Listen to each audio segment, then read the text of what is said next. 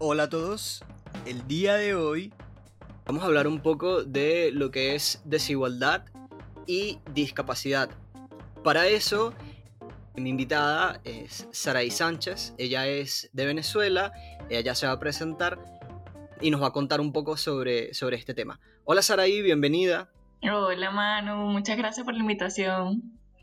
Eh, bueno, así como lo dijiste, soy profesora en educación especial venezolana. Actualmente me encuentro en Chile, em, trabajando para la Fundación América Solidaria, Manu. Ok, y mm, cuando, cuando tú dices eres profesora en educación especial, ¿qué, qué significa educación especial? Em, bueno, te digo que ese, eso es lo que aparece en mi título, la verdad, eh, pero eso varía, mano, de acuerdo a cada país. También es conocido como eh, psicopedagoga o psicopedagogo, en el caso de, los caballeros. Em, acá en Chile es, por ejemplo, educadora diferencial, es como el sinónimo de mi profesión. De hecho, en, en Venezuela, pues mi título, como te comentaba, dice profesora en educación especial, mención retardo mental, que obviamente es un término súper peyorativo y desactualizado. La educación que va dirigida a eh, niños, niñas, jóvenes y o adultos con alguna condición o discapacidad. Exactamente. Entonces, bueno, la, la diferencia quizás es que evidentemente necesitas, bueno, pienso yo, ¿no? entender un poco más sobre el espectro de, bueno, cuáles pueden ser las, distintas discapacidades o condiciones que puede tener una persona, cómo tratar de abordarlas, metodologías para, enseñar. Exactamente, exactamente, Manu. Sí, podemos ver allí, por ejemplo, eh, la discapacidad intelectual, que quizás es como que la más común, la más conocida y el primer referente, o sea, cuando hablamos de discapacidad intelectual, casi siempre lo asociamos al síndrome de Down, ¿cierto? Eh, pero hay otras condiciones que pueden estar asociadas. Por ejemplo, una persona con autismo también puede tener em, eh, una discapacidad intelectual en, con mayor o menor compromiso cognitivo, por ejemplo. Está también la discapacidad auditiva, la discapacidad visual, eh, la discapacidad físico-motora. A lo mejor el síndrome de Down es mucho más visual para muchas personas o, por supuesto ver, ver, a alguien que, que está caminando con, con un, un, bastón porque es una persona que tiene discapacidad visual, eh, es algo mucho más identificable quizás. Exacto. Tú estudiaste educación especial y te viniste a Chile. Eh, yo estudié ya, estudié ya hace rato, no me acabo de graduar ahora, yo me gradué en 2012, eh, como que el pregrado, ¿sabes? En, el, en la Universidad Pedagógica Experimental Libertador, que es la UPEL en, en Venezuela.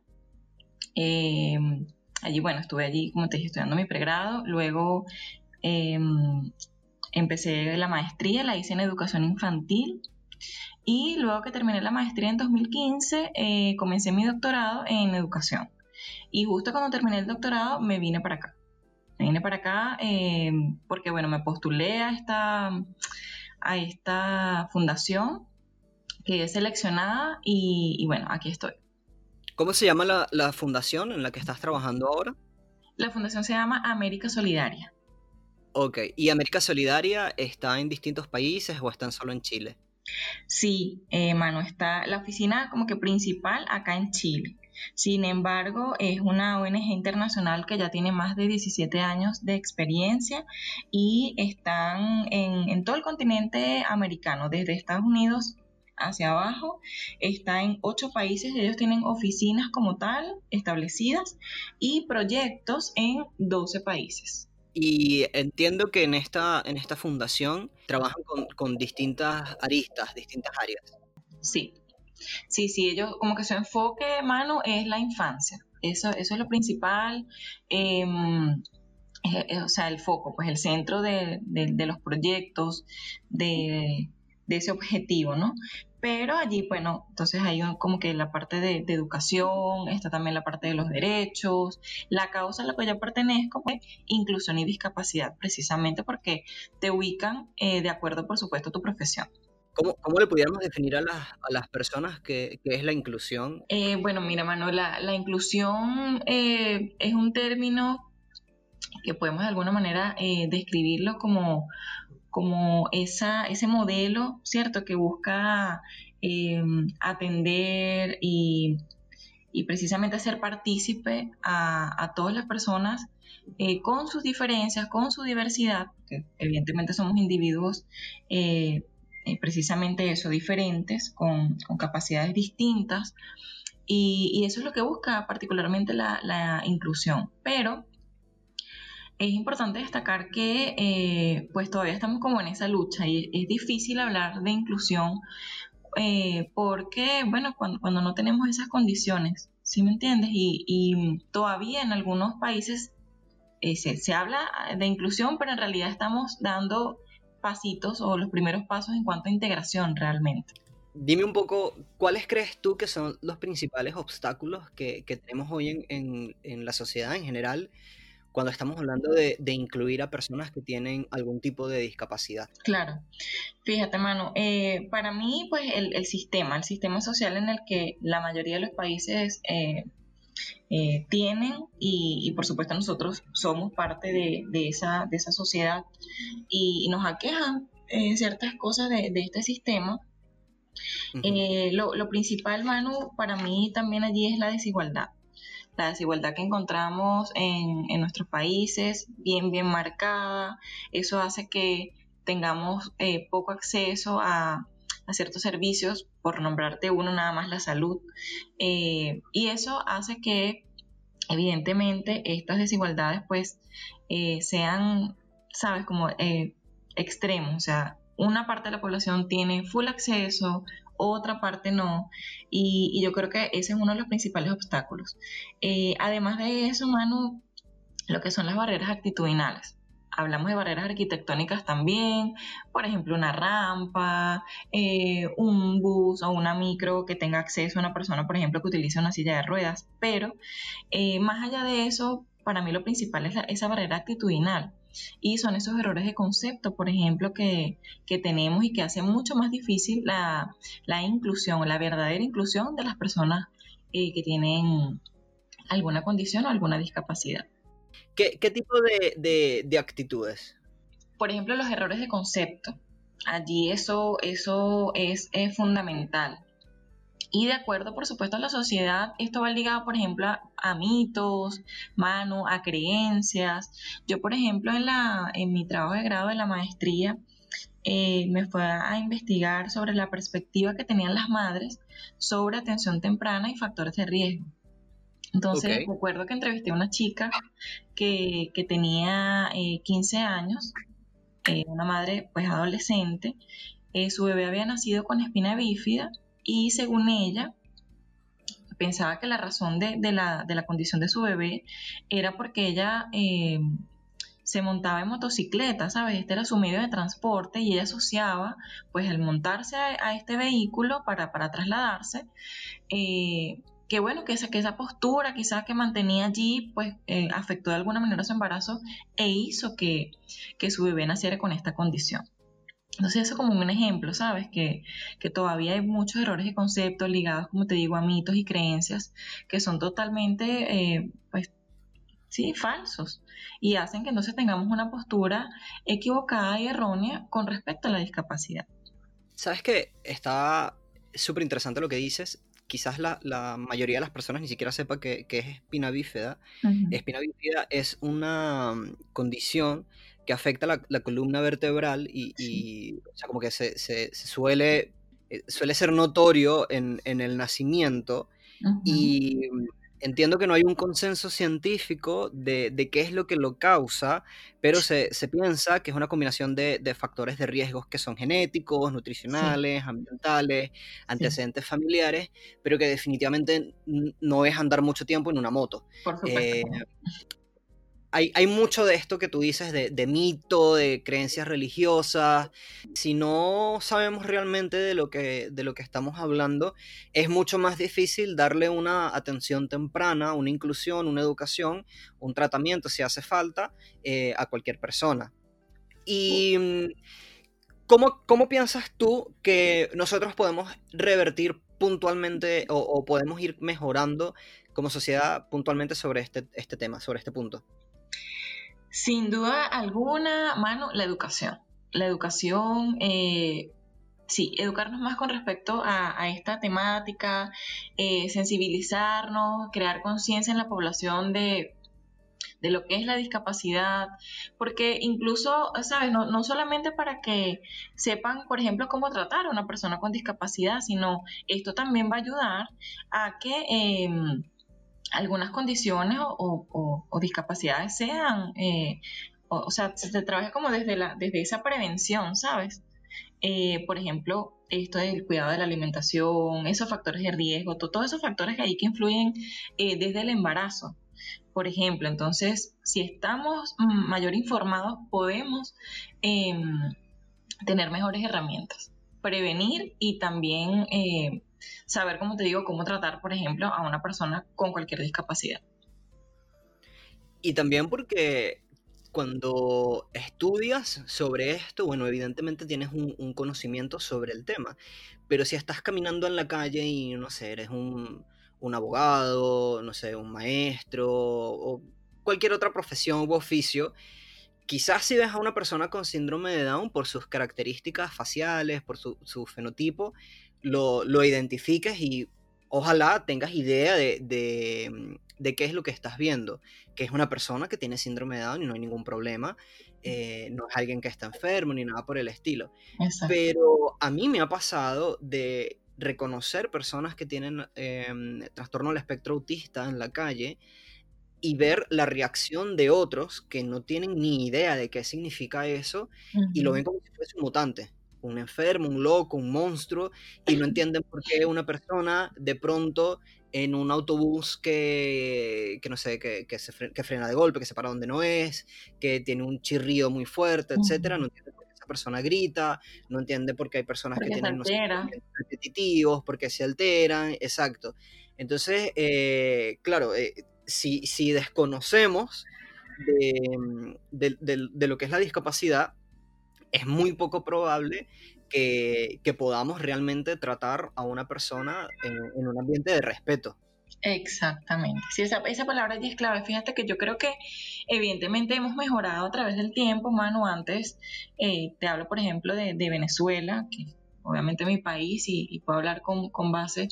Eh, antes se, se tendía a esconder las personas con, con cualquier eh, condición o discapacidad. No, no, era como una vergüenza para la familia, los mantenían encerrados, ocultos. Eh, ahora sabemos que sí, o sea, hay, mayor exposición. Eh, eh, estas personas pues tienen mucho más acceso que antes, pero nos, seguimos consiguiendo con personas eh, que se burlan, aún eso sucede, o que se asustan también como tú dices, o que creen que, que esto eh, puede ser incluso em, contagioso, ¿sabes? Alguna, alguna condición, o en, en, otro caso, también se cree que algunas condiciones se pueden curar también aún pasa con el síndrome de Down, o sea, eh, madres y padres que creen que con una pastillita o, yendo a algún templo en algún país en específico van a curar esta condición y sabemos que no es así. Encima, hoy es súper peligroso toda la desinformación que hay en las, en las redes sociales, o sea, es increíble.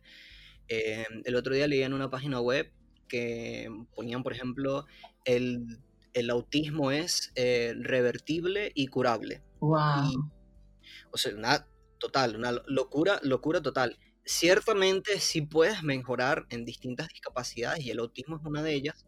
En muchas de las personas que tienen algún trastorno del espectro autista, sí hay un consenso científico en que puedes mejorar con algunos tratamientos, sobre todo con la, con la alimentación o algunas terapias, algunas de las, eh, ¿cómo se digo? De, las manifestaciones del, trastorno en la persona. A lo mejor se, se altera menos, tiene menos em, reacciones al medio ambiente, pero, pero no va a dejar de ser autista. Exacto. Eh, eh, entonces, por ejemplo, en, el caso de las personas con síndrome de Down, un gran porcentaje de, cuando nacen tienen afecciones cardíacas. Entonces, eh, eso lo puedes tratar, lo puedes identificar. Es importante que una persona sepa, bueno, ok, eh, tu hijo tu hija nació con síndrome de Down, no es el fin del mundo, pero eh, si te corresponde, bueno, estar pendiente de estas condiciones que pudiera tener en el corazón o, en otros órganos que sí son tratables. pero que no quiere decir que va a dejar de tener síndrome de Down. Exacto, están asociadas a la condición. Y eso que, que tú mencionas, Mano, es súper importante destacarlo, que es el papel y el rol de la familia. Y por eso es, es, bien importante hacer ese trabajo con la familia desde el día cero, o sea, porque es un proceso de duelo, en el caso del síndrome de Down o de cualquier condición, cuando tú le das la noticia a los padres o se le da el diagnóstico, eh, que que bueno, cuando se le dice que su hijo o su hija tiene una condición o una discapacidad. Entonces, allí es crucial porque si la familia está ganada esto, si la familia acepta, en primer lugar, que hay esta condición, eh, puede brindar una mejor atención a su hijo, a su hija, y, y esto va a hacer que, obviamente, como tú bien lo mencionaste, a través de, terapias, de la atención de diferentes profesionales y especialistas, se pueda, si bien no curar, pero sí mejorar y que logren ser personas eh, totalmente independientes, autónomas y eh, que participen activamente dentro de la sociedad. Totalmente, pero para eso es súper importante contar con un, un diagnóstico eh, como tú dices, en un momento cero o, a edad temprana. ¿Y, qué pasa? Em, hay muchas personas que, claro, su pediatra, por no manejar los temas, eh, le dice, no, eh, tu hijo es un retardado, tu hijo es un mongólico, está enfermo, te vino defectuoso, etc. Y entonces, claro, imagínate, yo no lo he vivido, pero si me intento poner en, los zapatos de ese papá, de esa mamá, escuchar eso así debe ser terrible. Súper no, duro. No sabes qué hacer, te están diciendo de pronto, bueno, tu hijo que tú sospechas, hay algo que lo hace diferente a los demás, los demás compañeros del kinder, de la guardería, o, que tú sabes que hay algo que lo hace distinto, y viene un pediatra o otra persona y te dice, no, es un mongólico, eh, es un retardado, es una persona tiene problemas, etcétera, no va a vivir más de 10 años, o sea, de verdad que hoy te pueden decir cualquier cosa. Entonces ahí es súper importante que las personas tengan acceso a un sistema de salud que funcione y que permita que tú sepas desde un principio qué es lo que hace a tu hijo diferente, pero que lo diferente no quiere decir que sea una enfermedad o que sea un problema. Pero aquí volvemos a lo que tú mencionas, la desigualdad. No todos tienen acceso a un sistema de salud eh, fenomenal donde tú puedas ir y recibir un, diagnóstico temprano. Exacto, pero vas a tener eh, a través de ese sistema de salud, como tú lo mencionas, mano, por ejemplo, mira, eh, terapias desde el, día cero, em, estimulación temprana, un kine, un fono allí trabajando, porque es que en las primeras edades, mano, además que está comprobado científicamente, la neurociencia nos lo dice ahora, que esos primeros siete años de vida son cruciales porque hay una mayor plasticidad neuronal que permite que a través de esa atención integral, eh, se puedan desarrollar todas las capacidades al máximo eh, de los niños y las niñas con cualquier condición o discapacidad. Mira, eh, por eso es que la, atención temprana es un tema que, a mí me apasiona muchísimo y por eso, como te dije, desarrollé esto en, mi maestría y posteriormente en el doctorado fue lo que me, me, inspiró a mí o me motivó a, a, realizar mis estudios doctorales para poder ampliar esta investigación, Manu, porque de verdad que es, fundamental, fundamental en cualquier, incluso yo creo, eh, soy allí partidaria de que todos los niños deberían recibir eh, atención temprana. Pero definamos un poco, quizás para la gente que no, lo maneje bien, cuando decimos atención temprana, ¿qué, estamos englobando en este concepto?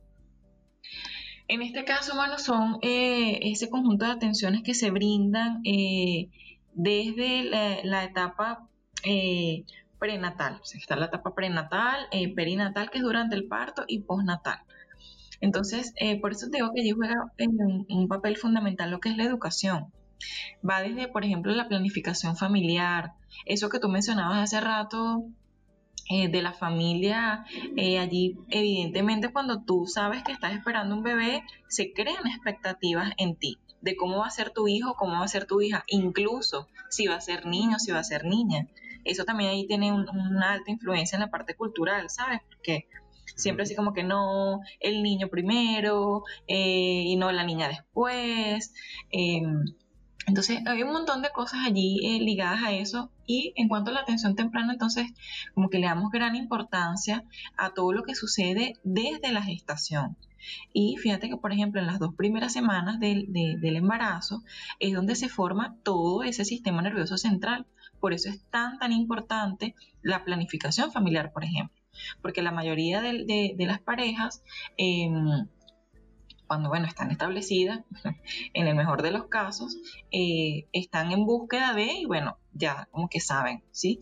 Pero en el caso que no, mano, ahí es cuando hay mayor riesgo, porque entonces cuando hay desconocimiento, no sabemos que estamos embarazadas en el caso de las mujeres, y entonces, eh, pues quizá podamos cometer eh, algunos excesos, ¿sí? Por ejemplo, en cuanto al alcohol, uso de drogas, por decirte lo menos no estabas buscando quedar embarazada y em, estás con un, consumo nutricional o de sustancias que evidentemente le va a hacer daño a, bueno, al bebé, al feto que se está desarrollando. Entonces, e, esto es básicamente no, haber planificado un, em, un, embarazo y haber, haber quedado en estado y no tener ni idea. Correcto. Y fíjate que eh, en el caso de la atención temprana se contempla, Manu, eh, que somos seres biopsicosociales. Tenemos un componente biológico, evidentemente, tenemos un componente eh, social y está también el componente psicológico, que por ejemplo, en el caso del componente psicológico es esto que te digo de las, de las expectativas que tenemos como, como padres y cómo eso influencia desde el embarazo, mano, es increíble. Em, en la parte biológica, obviamente, todo esto que hemos hablado de esos factores hereditarios, genéticos, en la parte social, eh, pues ese, ese acceso, ahí entra esto de la desigualdad que estamos hablando allí, pues muy, muy marcado, eh, la alimentación, las condiciones sociales, eh, la pobreza, el, no tener acceso a esos servicios fundamentales que son tan necesarios en el caso de, la mujer cuando está en la etapa de gestación. Y entender, porque también es otra, otra, ahí se suma un poco esta parte cultural de lo que te mencionaba hace rato, por ejemplo, que eh, tiende culturalmente, la mayoría de los países tienden a, que, a creer que todo lo del embarazo es única y exclusivamente responsabilidad de la mujer. Y recordemos que un, bebé se forma, 50% está la carga genética de papá y 50% de la madre. Entonces, si por ejemplo el papá también consume eh, algún tipo de sustancias eh, psicotrópicas, está mal alimentado, tiene algún factor genético, va a influenciar allí directamente también ese bebé. Y lamentablemente no todo el mundo tiene las, condiciones para tener esta planificación familiar, para decir, bueno, decido ahora buscar un bebé, quedo ahora en, embarazo, voy al médico a hacerme controles, tengo una, alimentación balanceada, tengo el, reposo necesario, etc. Cuando tenemos un, porcentaje muy importante de mujeres que tienen trabajos informales, donde, eh, por ejemplo, en, Chile, más de la mitad de la, de la, población gana un poquito más del sueldo mínimo. Y, sabemos que Chile es costoso por, por Súper. Eh, de, corrupción, de colusión en la industria de alimentos que, influencian en los precios de los alimentos. Em, también hay casos de colusión en las farmacias, entonces hay medicamentos que han sido deliberadamente vendidos a un precio excesivo durante años. Entonces, por ejemplo, en Chile y se repite en muchos otros países, hay un tema donde es muy difícil que gran parte de la población tenga acceso a una planificación familiar, a una alimentación eh, balanceada. Total, son, representan factores de riesgo potenciales, mano, en este caso. Pero, mano, y para mí la clave es la educación es la educación. Si, si el, el, Estado, los gobiernos eh, invirtieran en hacer campañas educativas con respecto a todas estas temáticas que estamos conversando y no, por ejemplo, en, cualquier otro tipo de, de, campañas eh, comunicacionales, eh, mira, se vería la diferencia.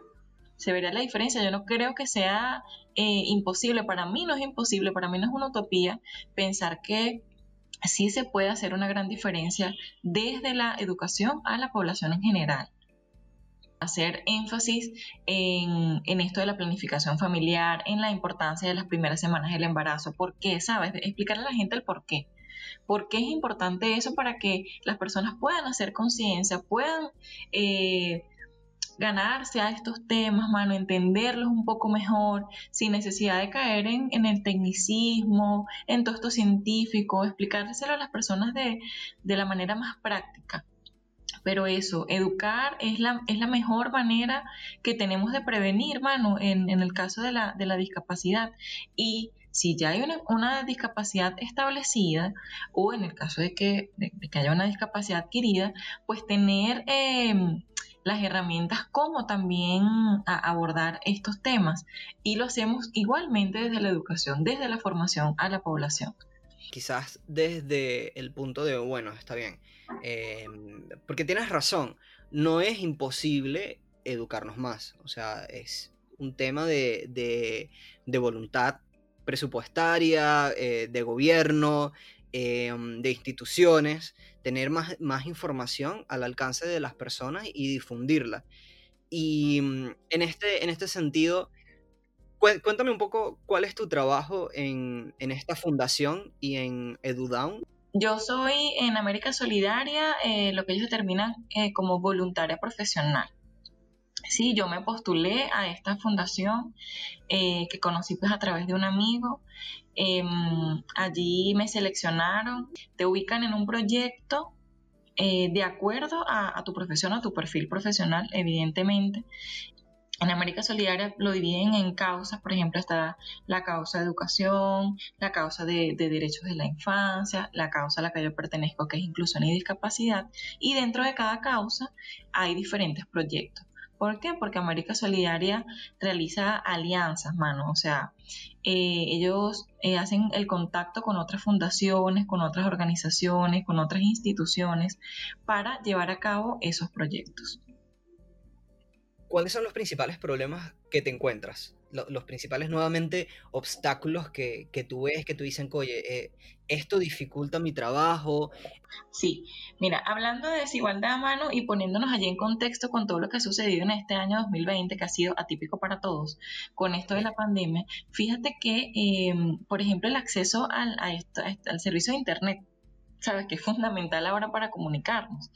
Em, ha sido uno, de, una de esas barreras que nos hemos encontrado porque evidentemente ahora no estamos prestando la atención de manera presencial, eh, obviamente porque eh, nuestros niños y niñas son una población pues con, más riesgo de, de, contagio por estas condiciones asociadas.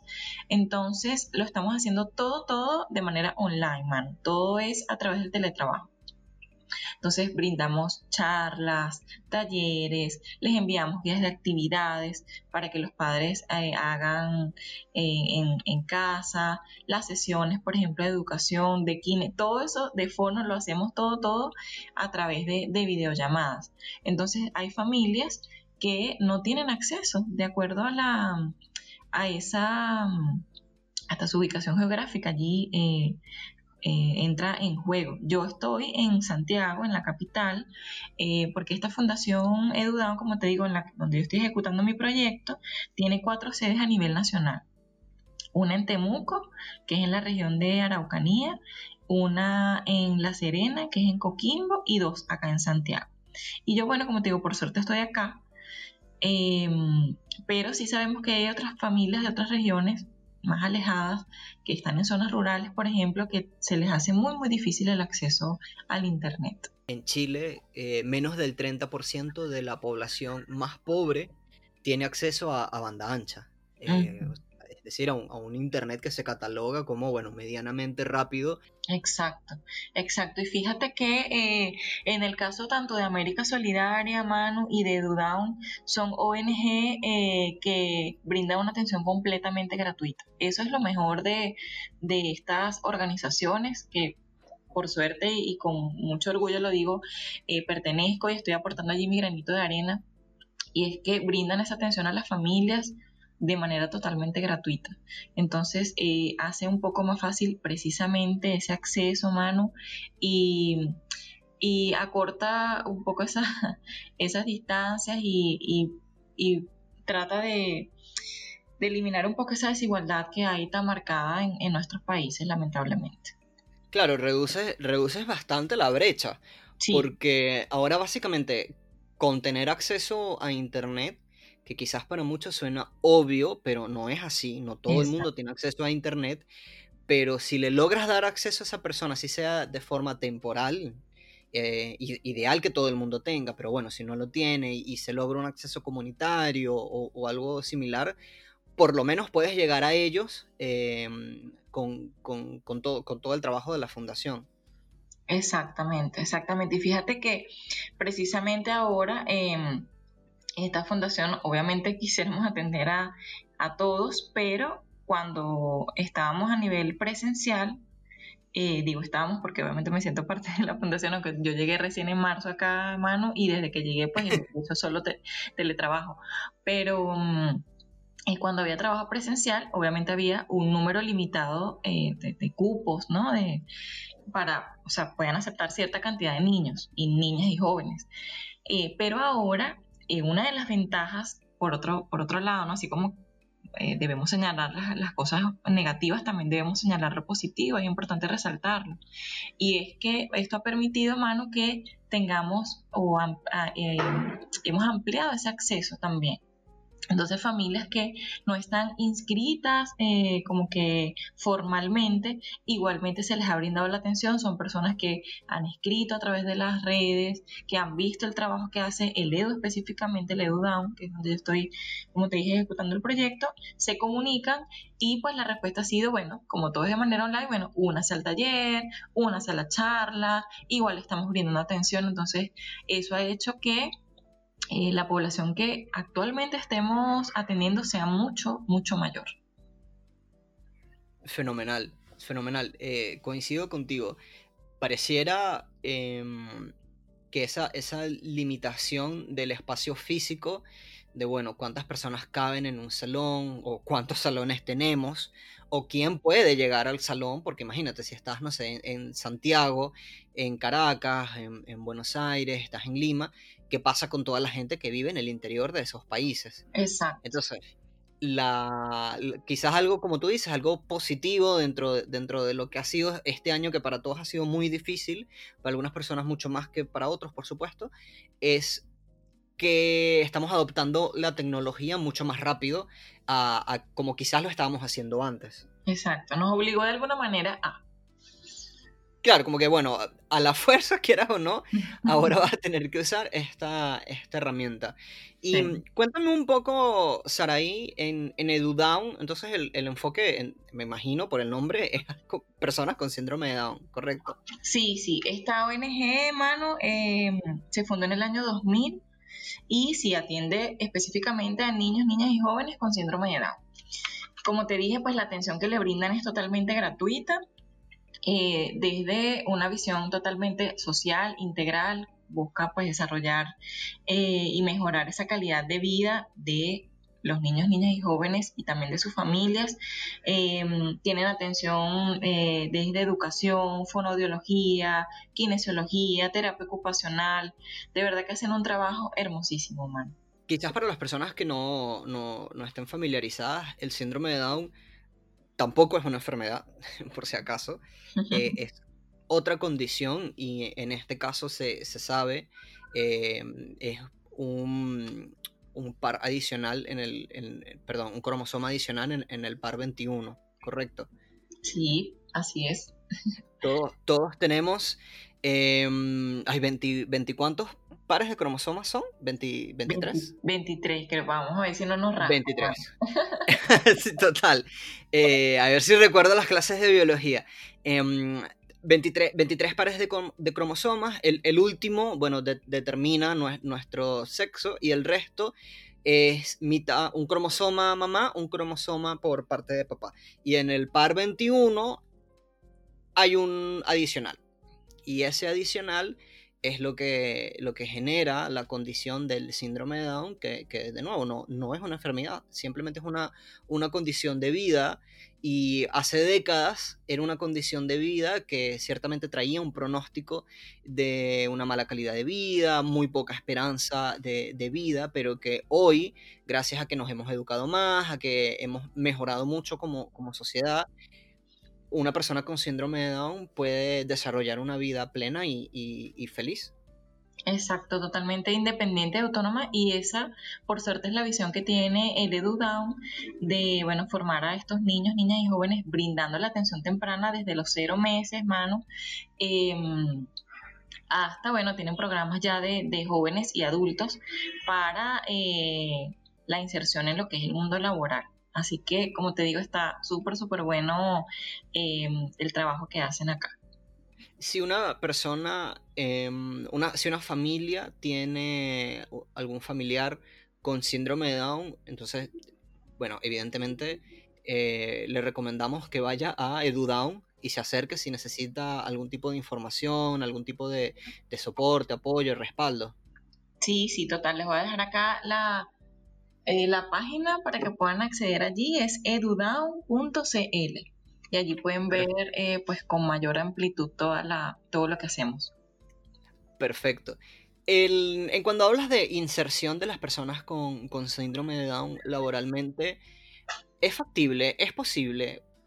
Sí, no, claro que sí es posible, Manu, pero es como lo estamos conversando. Si hay una atención desde, desde las primeras edades, eh, si se logran desarrollar al máximo esa y potenciar esas capacidades, esas habilidades, si hay una familia allí ganada eh, a esto, a esta misma visión de, que sí son capaces, de que sí pueden ser eh, y pueden lograr ser adultos independientes, autónomos, activamente participativos en nuestra sociedad, es, mucho más fácil. Y fíjate que eh, eso también ha sido como que una lucha ahí de, a través de los años.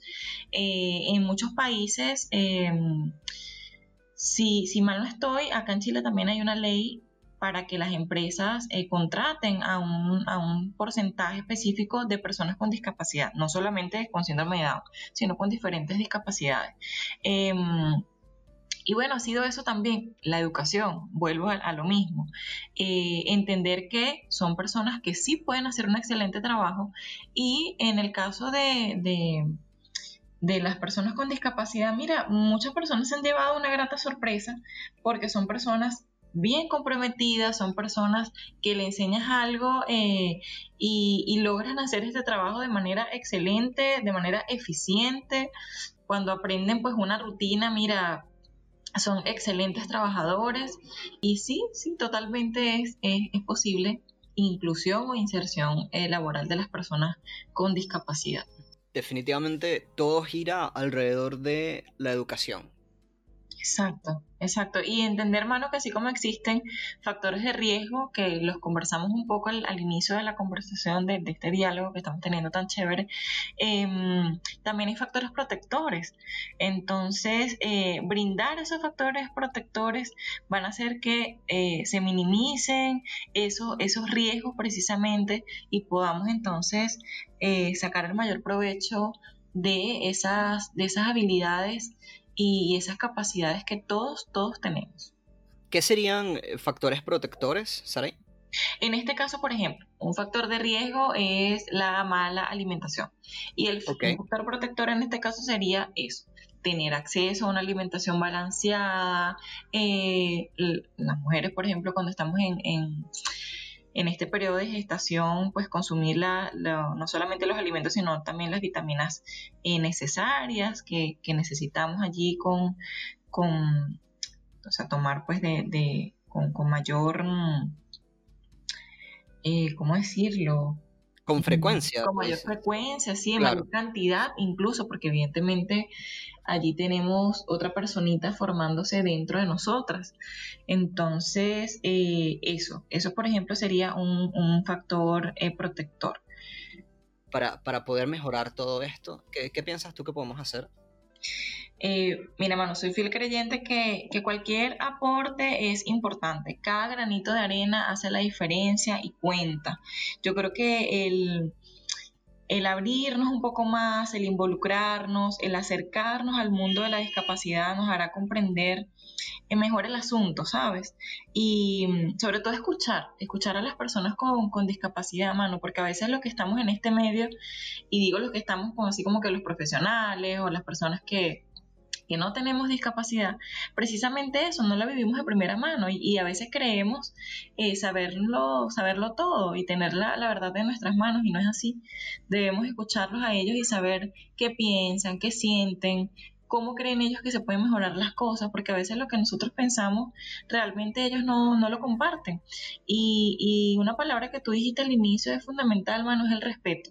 El respeto a la diversidad, el respeto a las diferencias, entender que que todos somos individuos con diferentes capacidades y o habilidades, eh, es, fundamental para comenzar a, marcar esa, diferencia allí.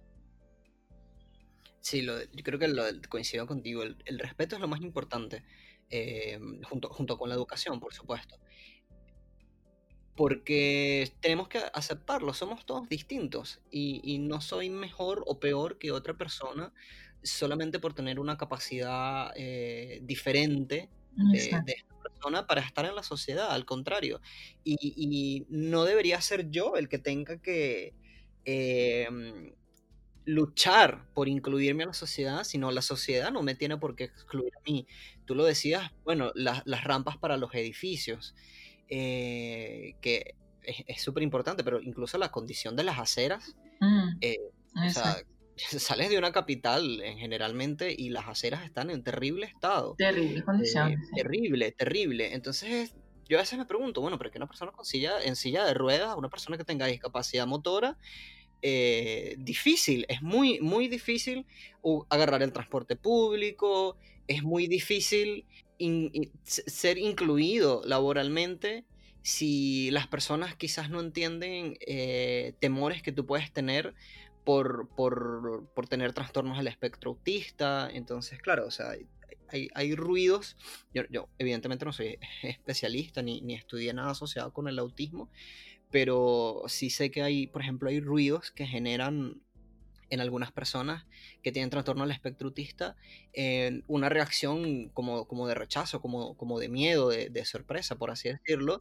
Y, y, claro, o sea, no, es, es, un tema de respetar que la otra persona es distinta. Es un tema de respetar que somos diferentes, pero que no por ser diferentes, alguien tiene que excluir al otro. Exactamente. Total, totalmente de acuerdo ahí contigo, mano. Y hay una frase que a mí me gusta mucho que quizás está un poco trillada, pero eh, creo mucho en ella y es que eh, ser diferente es lo común. Es así, todos somos diferentes, todos tenemos como lo conversamos anteriormente, eso, capacidades, habilidades diferentes, pero eso es lo que, lo que nos hace, eh, bueno, finalmente eh, humanos y es lo que en esa diversidad es que podemos también nutrirnos, ¿no? Aprender del otro. Fenomenal. Yo, yo creo que no lo había escuchado, pero, pero, pero sí, em, me gusta, me gusta eso. Y, y, quizás como, como por último, Saraí, ¿hay alguna forma en que las personas puedan ayudar a, la fundación? ¿Hay alguna forma de, colaborar? ¿Hay algo que necesiten que, hagan las demás personas? Sí, fíjate, mano, eh, tanto América Solidaria como el EDU trabajan eh, con donaciones, con socios. Entonces pueden acceder a las páginas de ambas fundaciones, de ambas organizaciones.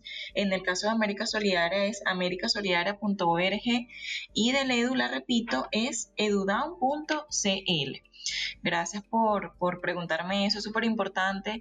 Y también quiero acotar, hermano, que justamente hoy y durante toda esta semana, eh, en el marco de eh, la celebración del Día Internacional de la Persona con Discapacidad, que es específicamente el 3 de diciembre, em, estamos haciendo desde la causa Inclusión y Discapacidad, todos mis compañeros voluntarios, em, realizamos una campaña comunicacional.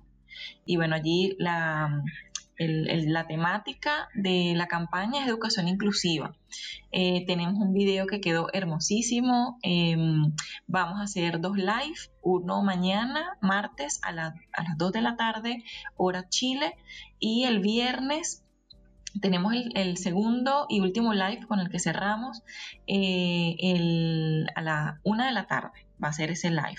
El jueves a las 11 de la mañana tenemos un conversatorio, pero durante toda la semana vamos a estar publicando videos, fotos, em, historias a través de la página de América Solidaria y vamos a medir el éxito de nuestra campaña, Manu, eh, pues con las visitas que realicen, con el reposteo, con los likes. Así que eh, si nos pueden colaborar con eso, les agradeceríamos muchísimo todos, todos los voluntarios de eh, la causa inclusión y discapacidad que hicimos esto con muchísimo cariño.